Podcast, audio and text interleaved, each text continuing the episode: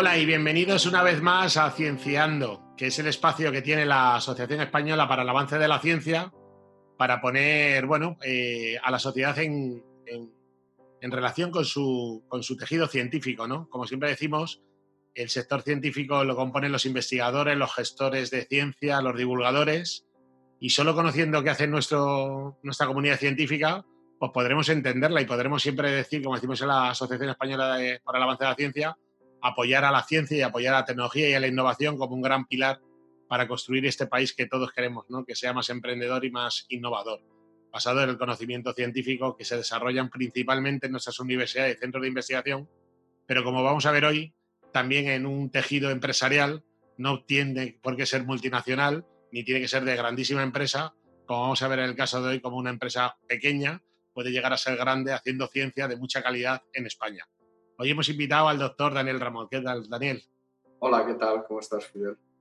Permíteme, Daniel, que te presente a la audiencia porque realmente, bueno, Daniel tiene un currículum muy grande. No es un tema de aquí de hablar de currículum, pero sí permitidme deciros que Daniel es un científico, un científico muy sólido, muy sólido en su área de conocimiento, nos, nos va a contar ahora, que en un momento de su vida decidió emprender y creerse que se puede hacer ciencia de mucha calidad en el mundo de la empresa desde su Valencia natal, ¿no? Entonces, pues Daniel es vicepresidente de ADM Biopolis y está en excedencia tanto de profesor titular de profesor de investigación del Consejo Superior de Investigaciones Científicas como de catedrático de, la, de tecnologías de los alimentos de la Universidad de Valencia y ha apostado por sacar una empresa adelante y hoy me gustaría que nos contaras varias cosas de tu perfil, ¿no? Vamos a empezar a hablar de la empresa, pero luego me gustaría que habláramos también de un perfil un poquito más personal para que te conozca cómo, cómo es un científico el del día a día para la audiencia.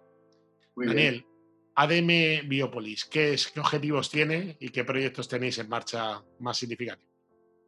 Bueno, ADM Biopolis se fundó hace ahora 17 años, como tú has explicado, como una spin-off del Consejo Superior de Investigaciones Científicas, con la ayuda de, dos, eh, dos, empresas nacionales, Natraceutical y Central Lechera Asturiana y un capital riesgo vasco. Eh, durante los primeros años de vida, pues creo que lo hicimos muy bien, hicimos lo que tocaba, que era buscar cliente a la que vender servicios de I+D y no centrarnos tanto en el fondo público como en generar una cartera de clientes y eso nos permitió crecer.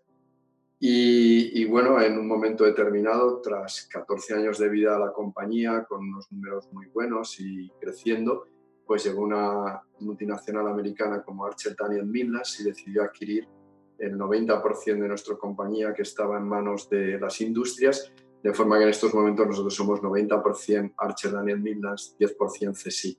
Esto es algo poco usual en nuestro país, que haya una empresa participada por una gran compañía y, y por, y por el CSI.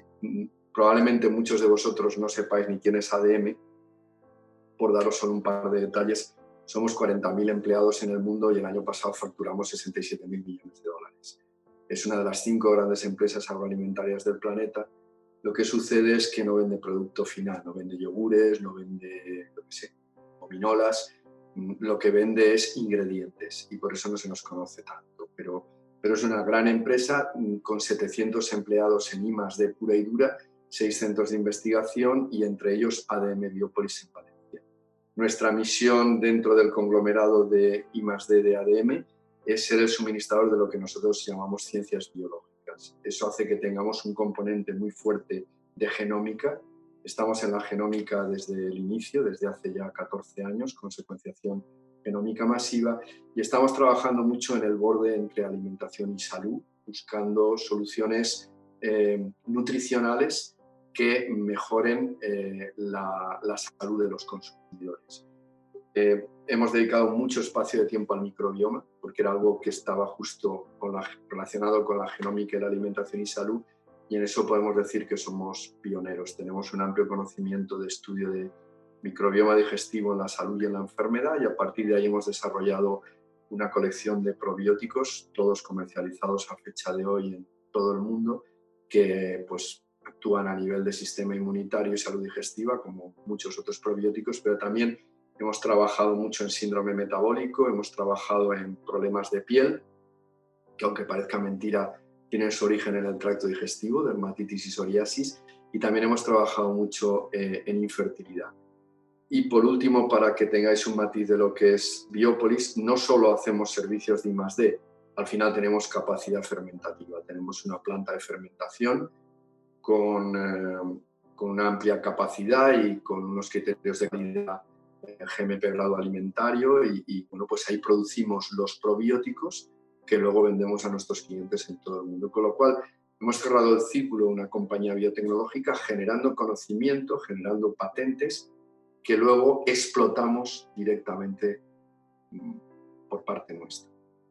Hacer eso en Biopolis era más difícil, ahora en una estructura tan grande como ADM, digamos que es mucho más fácil y generando empleo, empleo de calidad de I D en, Valencia, ¿no? Estáis en el Parque Científico de, la universidad, ¿no? Sí, eso es. Estamos en el Parque Científico de la universidad, un edificio con 2.000 metros cuadrados donde tenemos 11 laboratorios, tenemos dos plantas de fermentación, la que cité y otra para GMOs por el debate este entre GMOs, no GMOs en la Unión Europea, y damos empleo en estos momentos a 70 personas, de las cuales un 36% son doctores eh, un 30% son licenciados o tienen un máster y el resto son técnicos de FP de grado superior. Y son, tenemos una, una plantilla excelente pluridisciplinar, en el sentido de que no solo hay biólogos, no solo hay biotecnólogos, farmacéuticos, tecnólogos de alimentos farmacéuticos, tenemos ingenieros de calidad y luego tenemos expertos en marketing,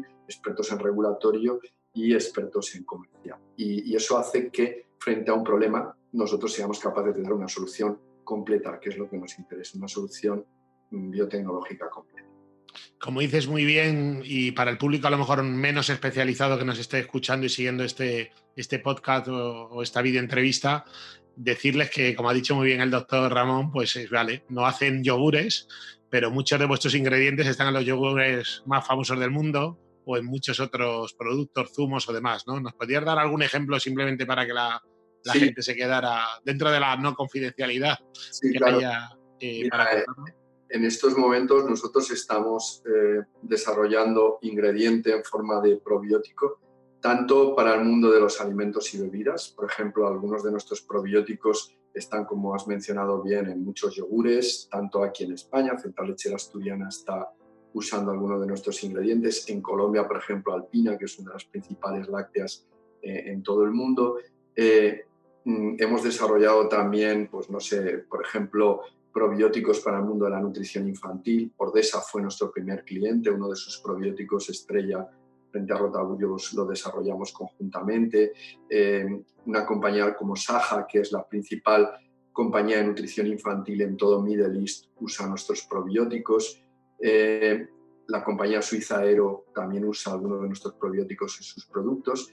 Y luego también estamos en el mundo de la suplementación nutricional en compañías farmacéuticas. Eh, entonces hay un montón de compañías, por ejemplo, antes hablé de dermatitis, eh, nuestro probiótico para mm, dermatitis se comercializa por parte de una compañía alemana aquí en España que es Gel, en Francia lo comercializa Mayoli, eh, en, por ejemplo en México lo comercializa Laboratorios Columbia o en Estados Unidos iHealth. Eh, al final, pues eh, tenemos clientes en todos los continentes, pero lo bueno es lo que antes te dije, es decir, no solo son probióticos con un dossier científico potente y, bien construido, sino que los fabricamos en Valencia y los vendemos a todos. Y eso es lo importante, al final generas empleo de calidad en la I más D y empleo de calidad en la producción. Y esa suma de I más D más producción, poner organismos vivos en los estanterías de los supermercados o en las eh, estanterías de las farmacias es hacer biotecnología. Por eso queríamos traer hoy el ejemplo ¿no? de la empresa, no por hacer la publicidad por hacerla, sino porque realmente cuando hablamos de la economía basada en el conocimiento estamos hablando de esto, ¿no? Estamos hablando de cómo eh, todo empezó en los laboratorios de la ciencia pública, a partir de ahí se generó aquella empresa Biopolis, luego aquello se fue creciendo y el doctor Daniel Ramón la verdad es que fue muy valiente, yo le conozco desde hace casi 20 años, ¿no? Y vivimos aquellos procesos, pues, bueno, pues cercanos, ¿no?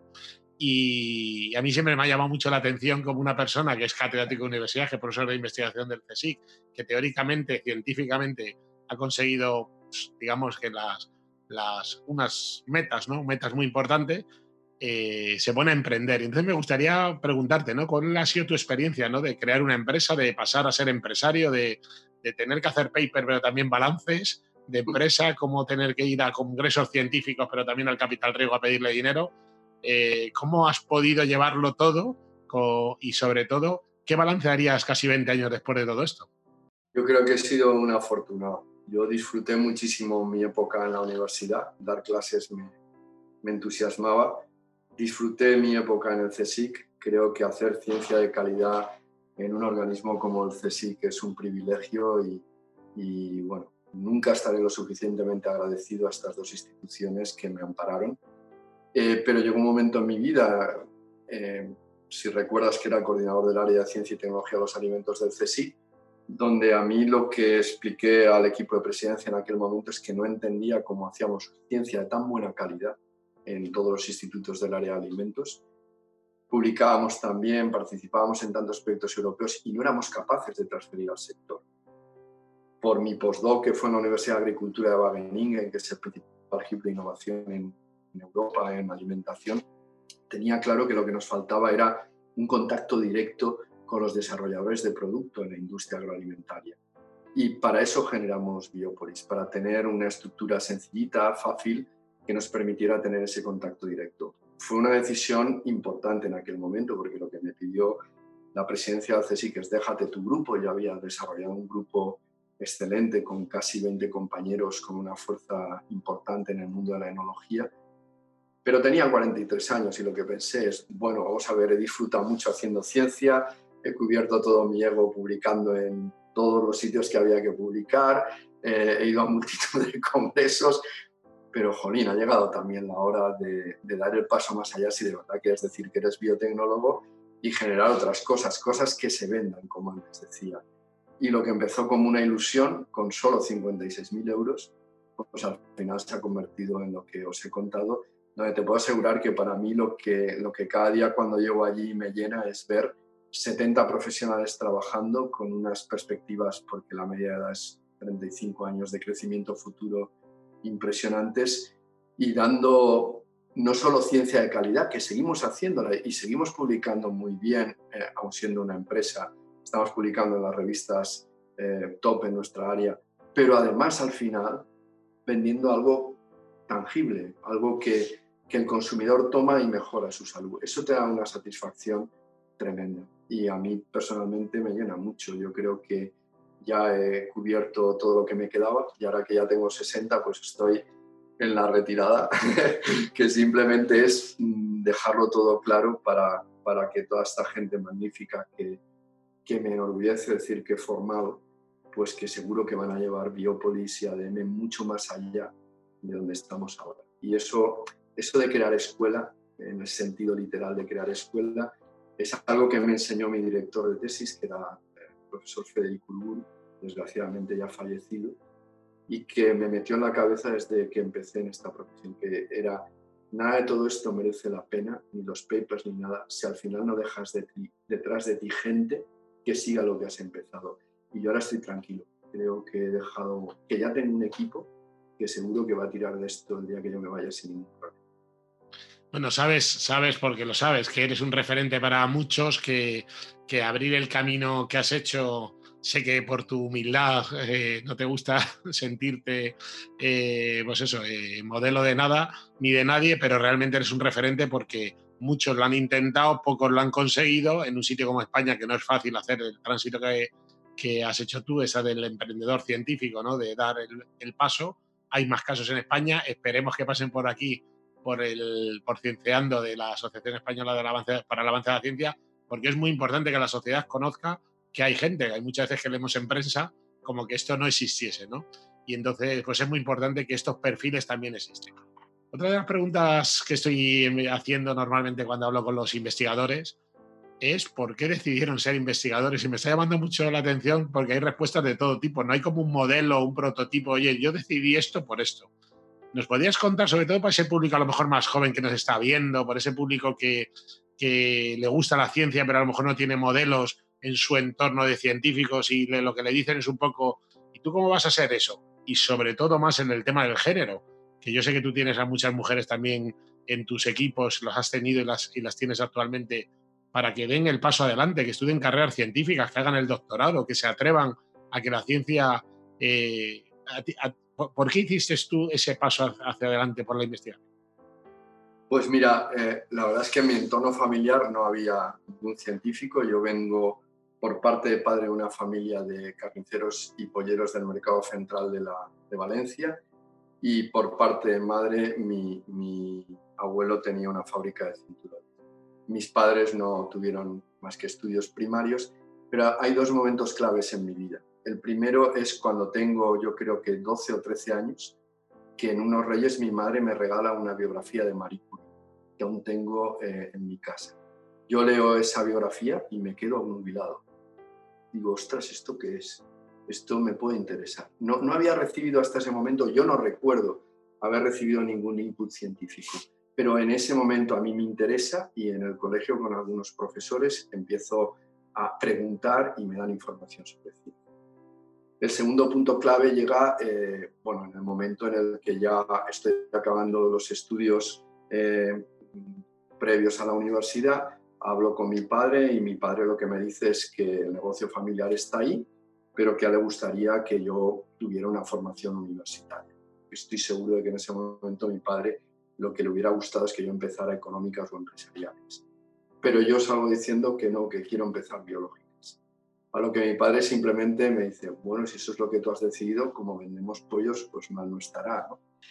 Y, empiezo en la universidad. Y en tercero de carrera aparece esta persona de la que antes os he hablado, Federico Uruguru, que me ofrece la posibilidad de entrar de, alumno interno en el departamento de microbiología. Y a mí me fascina la microbiología, es, es amor a primera vista. ¿no? Y durante cuarto y quinto, pues al mismo tiempo que estudio, voy haciendo lo que entonces se llamaba tesina, y cuando ya estoy, yo diría, a mediados de quinto, terminando, tengo una conversación con mi padre eh, que para mí es clave, porque mi drama en aquel momento era que a mí me apetecía seguir siendo científico, pero tenía la responsabilidad moral de seguir en la empresa. Entonces hablo con mi padre y le digo, mira papá, dentro de unos meses esto ya se va a acabar, tenemos que empezar a pensar. Y mi padre se me queda mirando y me dice, pero vamos a ver si todo el dinero que te gasta, que, que estás consiguiendo dando clases particulares, haciendo follones que te lías y tal. Te lo gastas en tu novia, que me parece muy bien. Y luego en unos libros rarísimos unas cosas que se llaman genética y microbiología, tú vas a ser feliz vendiendo pollos. Entonces yo me quedé en aquel momento que fue como quitaron un peso encima. Dije, no lo sé, papá. Y me dijo, yo sí. Hijo, en la vida lo que te guste y sé feliz. Y fue como decir, va, ya está. Y ese es el momento que para mí es el arranque de decir, voy a dedicarme lo tengo claro y no me arrepiento en absoluto. Y jamás estaré lo suficientemente agradecido a, mi padre y a mi madre por lo que te estoy contando. Y luego una mujer que tengo que es mi novia, aquella que me ha aguantado lo que no está escrito. La verdad es que es una carrera, bueno, muy exitosa y, bueno, yo complementaría, por lo que te conozco, que muy sacrificada, de dormir poco, de trabajar mucho, de renunciar a muchas cosas por conseguir otras, como al final cualquier vida, la vida del científico no es una vida fácil, se lo hemos dicho siempre, es una vida muy sacrificada, ¿no? Eh, que, pero que te da muchas satisfacciones, ¿no? ¿Tú en qué resumirías esas satisfacciones al final, después ya de 40 años de científico, ¿no? Las mejores satisfacciones es la gente que has formado, lo que antes te decía. Eh, antes de ayer me llamó uno de mis doctorandos que ahora está en AstraZeneca en Cambridge dirigiendo un grupo de oncología. Eh, para preguntarme cómo estaba y contarme uno de sus resultados. Acabó la tesis conmigo hace prácticamente 15 años. No hay mayor satisfacción que estar conectado, ver cómo él, su mujer, una hija que ya nació en Inglaterra, son felices, están trabajando en una gran compañía farmacéutica. Esos son los momentos en los que dices, ostras, no lo debo de haber hecho tan mal cuando estoy dejando lo que he sembrado está llegando a donde yo nunca voy a poder llegar. Y eso es para mí la mayor satisfacción. Artículos, todas estas cosas son accesorias. También satisface mucho el hecho de, ir a un sitio, ir a un supermercado, ir a una farmacia, echar un vistazo a las estanterías y decir, mira, eso lleva adentro algo que lo hemos desarrollado nosotros. Eso también da mucha, mucha, mucha alegría. Hay, una faceta además tuya de que, que, nos interesa también muchísimo ponerla también en valor y aprender entre todos. Muchos de la gente que nos está escuchando son científicos, son investigadores, se dedican al mundo de la ciencia de forma profesional y yo creo que tenemos una gran tarea pendiente que es cómo comunicar las cosas que hacemos. Los científicos o los investigadores se nos eh, enseña a comunicar la ciencia en los canales de la ciencia. Somos especialistas en, bueno, pues en ir a congresos científicos, escribir publicaciones científicas, eso lo sabemos bien. Sabemos comunicar para otros científicos. Pero tenemos un reto, ¿no? Que es comunicar para el gran público una cosa que es muy complicada. Ahora estamos, esta entrevista está pasando a principios de junio del año 2020, estamos con la pandemia del coronavirus, todavía con el estado de alerta, y se está viendo muy claramente que comunicar la ciencia en este marco es muy complicado, es, es tremendamente complicado porque la gente quiere respuestas de sí o no y para cuándo exactamente, y la ciencia no es exactamente esto, es hacerse preguntas y trabajar y trabajar hasta que das con la, con la fórmula, ¿no? Tú te has bueno, no sé cuántas entrevistas tendrás a tus espaldas, pero muchísimas. Has hecho libros, te has enfrentado siempre desde un punto de vista muy elegante a, noticias y a, temas. Yo me acuerdo muy al principio que se hablaba de los transgénicos mucho y tú nos ponías las cosas como muy claras. Me acuerdo perfectamente las primeras veces que decía, bueno, bueno, los transgénicos y la biotecnología. Vale, la biotecnología no es todo transgénico. La biotecnología era, ¿te acuerdas? El vino, la cerveza, la de primera generación, pero vamos a entender que lo primero es eso y a partir de ahí hemos ido evolucionando. ¿no? Pues, ¿qué, ¿qué, nos dirías también un poco, qué compartirías, qué reflexiones a la hora de comunicar, a la hora de sobrecomunicar, a la hora de, no sé, cómo, cómo, cómo consideras tú que deberíamos abordar esto? Es que yo lo considero una obligación moral. Eh, cuando estaba en lo público y ahora que estoy en lo privado. Cuando estaba en lo público, para mí era eh, clarísimo que mi salario estaba pagado por una serie de contribuyentes a los que yo debía de explicar lo que estaba haciendo. Eh, eso para mí era fundamental y más porque estaba trabajando en unos temas con un cierto debate, como podía ser el uso de organismos modificados genéticamente. Porque si yo no explicaba lo que estaba haciendo, otros lo iban a explicar y probablemente no de una forma torcitera, como, como estaba sucediendo en el debate. También tener claro que, nadie está en posesión de la verdad absoluta y que uno en los debates tiene que entender que tienes una posición y, bueno, pues los géneros era muy clara, había ecologistas que tenían otra posición y las cosas se debaten y cuando se ponen argumentos encima de la mesa, la gente que te está oyendo, ciudadano de a pie, ya sabe valorar los argumentos de cada uno. Entonces, cuando era funcionario público, para mí era una obligación. Y ahora que estoy en lo privado, es lo mismo, yo tengo que convencer a mi cliente de que lo que yo le estoy ofreciendo es una solución para su problema. Y no puedo eh, utilizar un lenguaje complicado en eso. El lenguaje complicado lo utilizaré en el prescriptor, en el dermatólogo, en el gastroenterólogo, en el pediatra que paute. Pero al consumidor final yo le tengo que explicar lo que estoy desarrollando. Y se lo tengo que explicar en un lenguaje accesible. Porque si no, jamás me van a atender jamás voy a poder vender. Entonces, yo creo que uno de los grandes déficits que ha tenido la ciencia en España, aparte de poca financiación pública y todas estas cosas, ha sido que no ha habido una buena comunicación a la sociedad de la importancia de la ciencia. Citabas antes lo que nos ha pasado en los últimos tres meses. Ahora es cuando la gente percibe la necesidad que tenemos de la ciencia. Porque a lo mejor si hubiéramos tenido más ciencia previa, ahora ya tendríamos un esbozo de vacuna o teníamos la vacuna. Es en estos momentos cuando la sociedad se da cuenta. En momentos de estabilidad hay que convencer a la sociedad de que lo que hacemos no es porque nos lo queramos pasar bien, es porque queremos desarrollar cosas útiles para la gente. Pues la verdad es que yo creo que con esta reflexión vamos a, cerrar hoy el encuentro que hemos tenido. Yo creo que ha sido muy interesante creo que los que hayan seguido la entrevista habrán visto como un científico que, bueno, que a lo mejor no fue desde su nacimiento casi decir yo me voy a dedicar a la ciencia. La gran mayoría de la gente la descubre cuando empieza a hacer sus estudios superiores, de que esto es una forma de enamorarse también. No siempre es fácil entender que se puede vivir de la ciencia, con lo cual tenemos que trabajar para que nuestros jóvenes, los universitarios, se animen a hacer ciencia, ciencia de calidad, ciencia, yo creo que da muchas cosas, da una vida internacional, da una vida de descubrimientos, de retos, de fracasos y de alegrías. No sé, a mí me parece, como digo a veces, de lo más sexy ser científico y que lo que hay que hacer a lo mejor eh, poner en valor nuestra profesión, ¿no? que es una profesión que no, bueno, hay profesiones muchísimas más aburridas que tienen un reconocimiento ciudadano y de las televisiones de una forma muchísimo más, más, eh, no sé, más reconocida y, no entiendo muy bien por qué, cuando realmente al final de alguna forma la élite intelectual del país eh, está muy clara dentro de la ciencia y muchas veces parece que se nos queda solo casi pidiendo que nos pongan más presupuestos, que nos pongan más... Si nosotros no queremos presupuesto para nuestros bolsillos, nosotros queremos presupuesto para hacer cosas, no de utilidad para tanta y tanta gente. Muchísimas gracias, Daniel Ramón. A ti, Fidel, muchas gracias por el tiempo. Muchísimas gracias y a todos ustedes. Yo creo que espero que hayan disfrutado como yo de esta entrevista del doctor Daniel Ramón para que veamos cómo se puede hacer ciencia de mucha calidad desde lo público, desde lo privado y desde España, desde Valencia, para todo el mundo. Y les espero a todos ustedes en la próxima entrega de Cienciando. Hasta pronto.